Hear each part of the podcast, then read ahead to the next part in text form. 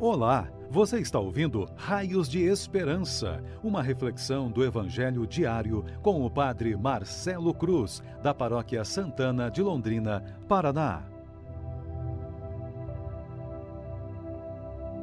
Caríssimos irmãos e irmãs, hoje, quinta-feira, vamos ouvir e refletir sobre o Evangelho de Mateus, capítulo 5, versículos de 20 a 26 o Senhor esteja convosco, Ele está no meio de nós.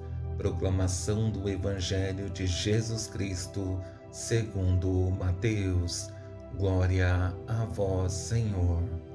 Naquele tempo, disse Jesus aos seus discípulos: Se a vossa justiça não for maior que a justiça dos mestres da lei e dos fariseus, vós não entrareis no reino dos céus.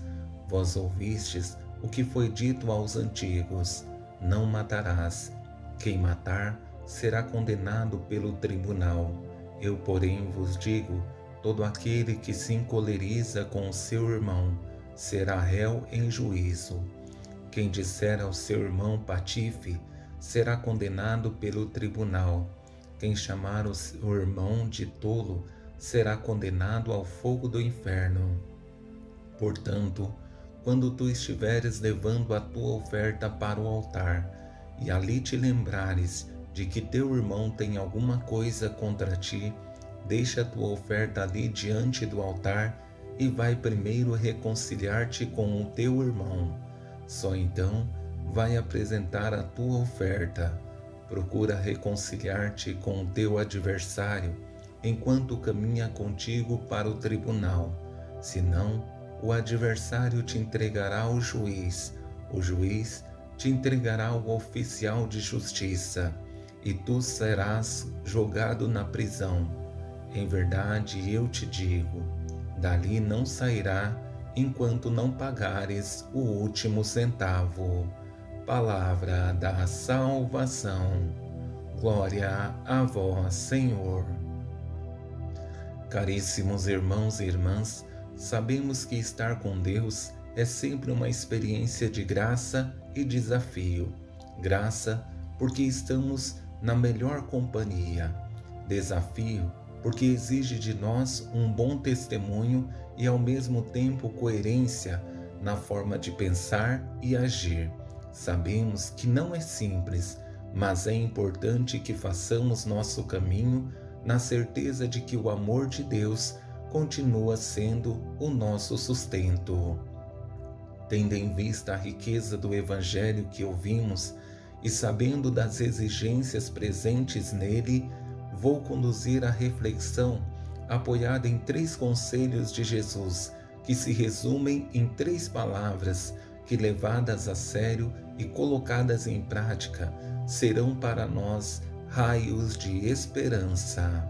A primeira palavra é coerência, a segunda, caridade e a terceira, reconciliação. Sabemos que falar da fé é aparentemente simples, mas quando envolve o testemunho, isso se torna exigente.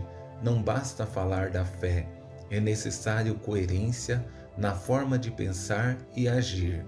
Isso revelará quem somos e quem estamos seguindo e essa frase de Jesus se torna fundamental para nós. Se a vossa justiça não for maior que a justiça dos mestres da lei e dos fariseus, vós não entrareis no reino dos céus.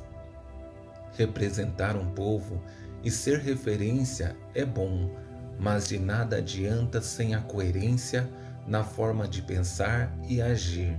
Jesus, ao usar o exemplo, dos mestres da lei e dos fariseus não está criticando a função, mas sim a forma de agir que não corresponde ao cargo e função que eles ocupam, porque ser um mestre da lei e um fariseu deveria vir acompanhado de um bom testemunho e um exemplo a ser seguido por todos. Com essa segunda palavra, caridade, que é o norte para essa segunda frase que destacamos, passa necessariamente pela experiência do cuidado. Só valorizamos o que amamos e o outro tem importância na nossa vida por aquilo que ele significa. É filho de Deus, precisa ser amado e valorizado como tal. Eu, porém, vos digo: todo aquele que se encoleriza com seu irmão será réu em juízo.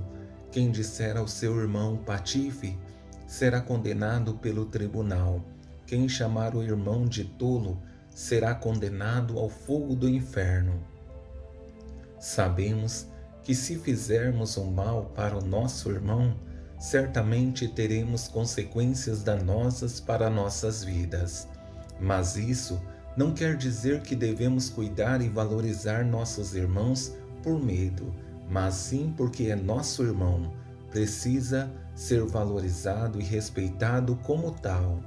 E chegamos à terceira palavra, que é a mais importante desse evangelho, porque nos chama a atenção para aquilo que é mais nobre no ser humano, a reconciliação, ou seja, o amor ao próximo, não porque ele merece, mas porque é bom fazermos a experiência do perdão, que liberta não somente a pessoa que é perdoada, mas também nós que perdoamos.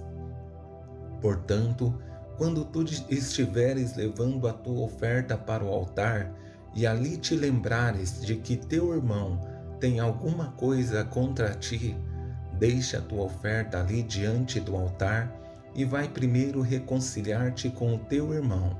Só então vai apresentar a tua oferta. A experiência da reconciliação faz bem para aquele que perdoa e também para aquele que é perdoado. Somente pessoas livres conseguem dar esse passo tão nobre e ser sinal da presença de Deus com as próprias atitudes. É evidente que, se queremos ser sinal da presença divina nesse mundo, precisamos agir conforme a vontade de Deus.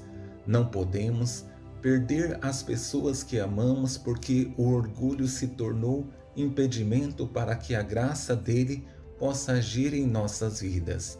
Por isso, vamos amar mais, perdoar mais e ser mais cristãos que querem revelar esse Cristo através de nossas atitudes.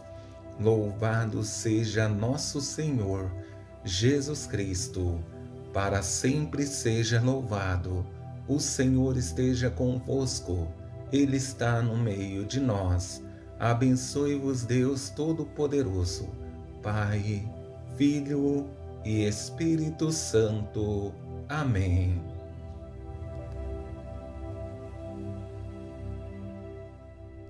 Você ouviu o Raios de Esperança, uma reflexão do Evangelho diário com o Padre Marcelo Cruz, da Paróquia Santana de Londrina, Paraná. Se esta mensagem lhe fez bem hoje, compartilhe com seus amigos.